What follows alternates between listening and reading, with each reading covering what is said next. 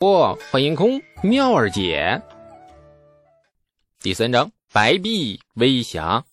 不管愿不愿意面对，李素已经成了大唐贞观年间的一份子，李世民治下的一位普通平凡的子民。至于发明抽水马桶，李素想笑，这东西啊，其实就是情急无奈之下想出的法子。乡下人家肯用的，必然不会太多，也就胡家这种大户人家愿意试个新鲜。李素也只能向胡家推销，别的庄户要用粪便肥田，谁会用这个呀？冬日凛冽的寒风刮着脸上生疼，天空的太阳却不知道何时散发出了刺眼的光芒。乡间的小路不平坦，李素的脚步却是越走越稳健，年轻俊朗的嘴角微微向上勾起，以往木讷老实的眸子里竟露出了谁也不曾见过的邪味十足的神采。既然来了，那么就好好的活着吧。回到家里后，把米袋的熟米小心的倒进米缸，几粒米调皮的落在了米缸外。李素蹲下身，将它一粒一粒的给捡回来，吹净，放回米缸。人若没有穷过，永远不知道粮食是多么的可贵。回想起前世自己吃饭时各种挑食、各种浪费，李素便有一种强烈的自扇耳光的冲动。但是遂作罢啊，就是没有成功，因为啥呢？怕怕怕疼。从昨天晚上到现在还没有进一粒米，李素饿的都快没有力气了，于是赶紧做饭。关中人喜欢吃面，各种面，面条也好，面饼也罢，馍馍也好，无面不欢。要说起饮食啊，也算是一个很大的话题。关中人除了吃面以外，吃的最多的却是野菜，如蕲、苍耳、马齿苋等等。这无论权贵还是平民百姓都有吃野菜的习惯，一则是因为农业落后，冬天里基本上吃不着绿菜；二则呢，跟信仰也有关。没错，确实是跟信仰有关。众所周知，高祖李渊建国大唐之后，将天下各种不服的人该治的都治了，于是喜滋滋的等着面朝南北登基称帝，皇帝。特别是开国皇帝登基，那可不是那么简单的。除了仪式繁琐以外，更要是将自家的十八代以上的祖宗全部追封为皇帝。只有祖宗全部封为皇帝，才能够显示出活着的这位开国皇帝正是天命所归。是十八代以前就酝酿着当皇帝了，天命能不归吗？追封祖宗没有问题，李渊表示毫无压力。结果把族谱亮给了群臣们一看，大臣们顿时为难了。为什么呢？因为李家的祖宗的名头不够响亮啊。最有名的一个叫做李浩，十六国时期西凉国的创始者，余者皆籍籍无名。李渊的脸色于是不太好看了，也不知道有没有暗恨祖宗们不争气。眼看着自己要当皇帝了，却因为一帮子不争气的祖宗，搞得自己不够威风，实在是太累了，不想当皇帝了。就在君臣双方尴尬的当口，一位李渊的铁杆脑残粉大臣啊，就灵机一动，出了个主意：大丈夫做事不拘小节嘛。祖宗名头不够响亮，那咱们再编造几个祖宗便是啊。只要他在历史上声名赫赫，那他就是你老李家的祖宗。谁敢质疑？兄弟们保管把他从南天门追杀到蓬莱东路。脑残粉出了这么一个没有节操的主意。估计李渊这人的道德底线大抵也高不到哪儿去。闻言是两眼一亮，然后龙颜大悦。于是老李家第一代祖宗这新鲜炮制出炉，李渊尊封其为德明皇帝。这位不幸的祖宗名叫高陶，曾辅佐过尧舜禹三代君王，主管司法。这牛逼吹的呀，那何止是清新脱俗啊，简直是令人发指啊！至于说李家第二代祖宗，在一帮无良君臣的谋划下，也很快的新鲜出炉。道家始祖老子继李耳坟墓里躺枪，实在是家门不幸，可喜可贺。全国道观的道长们发来了贺电，老子都成祖宗了，道教顺理成章变成了大唐设计的国教。道教遵从自然，那人属于自然，野菜当然也属于自然了。特别是穷苦百姓，人家。没菜下饭时，挖几颗野菜吃吃，不但能够补充维生素，而且有利于飞升仙界。李素不喜欢吃野菜，哪怕肚子再饿，也不愿意尝一口。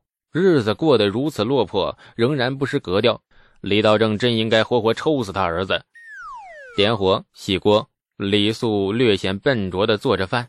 等饭熟的当口，李素看见了厨房角落里的柴火堆。柴火堆很正常，父子二人过冬之前上山砍的，堆在了角落里，垒得挺老高的。每次李素看见他们，就觉得心中似刀割般纠结，总是不忍直视。今日亦是如此啊！进了厨房后，李素的头一直偏着。努力克制着自己，不去看那堆该死的柴堆。寂静的厨房里，李素独自默默地烧火添柴，通红的炉火衬印出了他那张原本英俊，此刻却极度拧巴的面容。不知道过了多久，李素终于放弃般大声地叹了一口气：“ 忍不下去了。”于是，李素起身，面向柴堆，将那堆凌乱摆放的大柴一根一根的搬下来，然后再一根一根的按长短规则依次排好，排得整整齐齐，从左到右，先短后长，排列有条不紊，整齐的如同阅兵仪式。李素干的是不厌其烦。随着木柴摆放的越来越整齐，越来越规律，他纠结的表情也变得越来越轻松。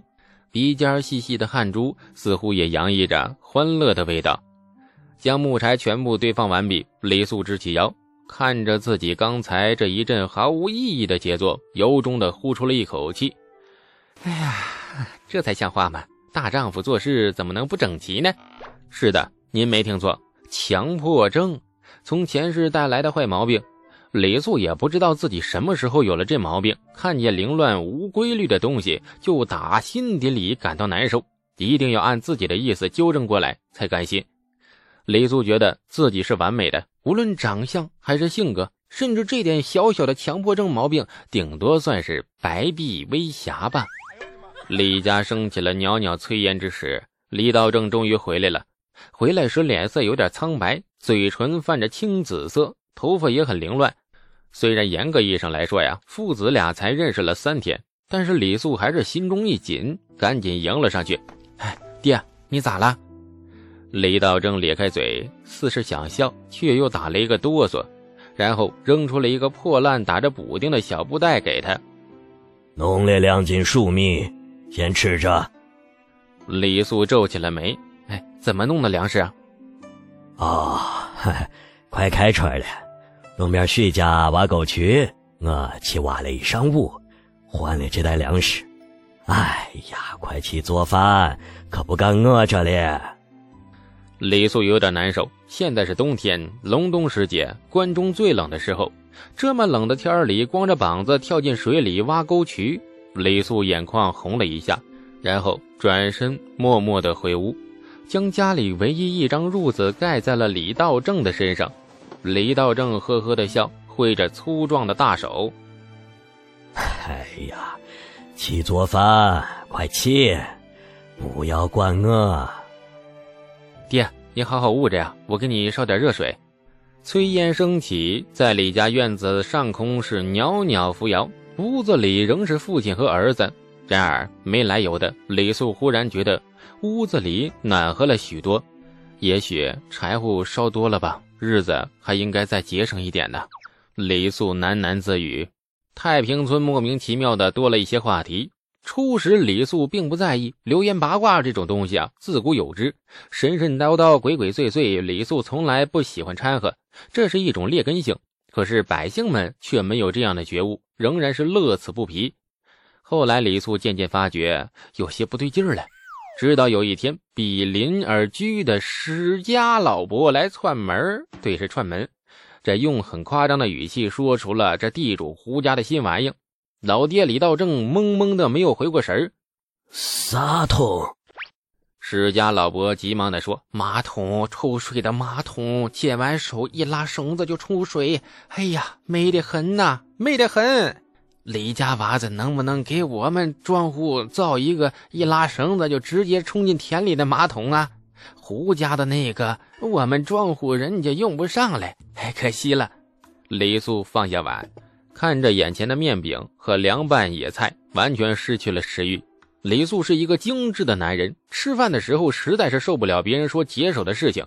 李道正仍然处于懵懂中。那个仨痛，跟俺家有啥关系吗？那你找李素又做啥？史家老伯是一脸诧异：“你还不知道吗？这东西是你儿子做的呀！胡家的管家这两天到处在村子里说，哎说坐着那个东西上解手，美得很呐。”李道正吃惊的看了李素一眼，指着他说：“你，你说是这个松娃做的？”石老伯连连点头，用看人才的目光看着李素，语气很崇拜：“学问，大学问呐！你儿子是个有本事，是个管屎管尿的学问人呐！”李素忽然很想把这个姓史的老杂碎揉成一团扔进马桶，然后把他冲进了粪坑里，那感觉美得很。李素从来不拒绝世界上一切对他褒扬赞美之词。没人赞美他时，他甚至可以自己对着镜子赞美，比如说：“你很棒，你很牛波，你你太哇塞了，奥利给！你知道吗？你真的很帅！哎呦我去，你怎么可以帅成这个样子？将来怎么样的才子美女才能配得上你这样的绝世容颜？等等等等，诸如此类。哎，这这种很华丽的这个语言。”态度很诚恳，不是开玩笑，也不是自嘲。说这些话的时候，他心里是真的这么想的。感谢您的收听，去运用商店下载 Patreon 运用城市，在首页搜索海量有声书，或点击下方链接听更多小说等内容。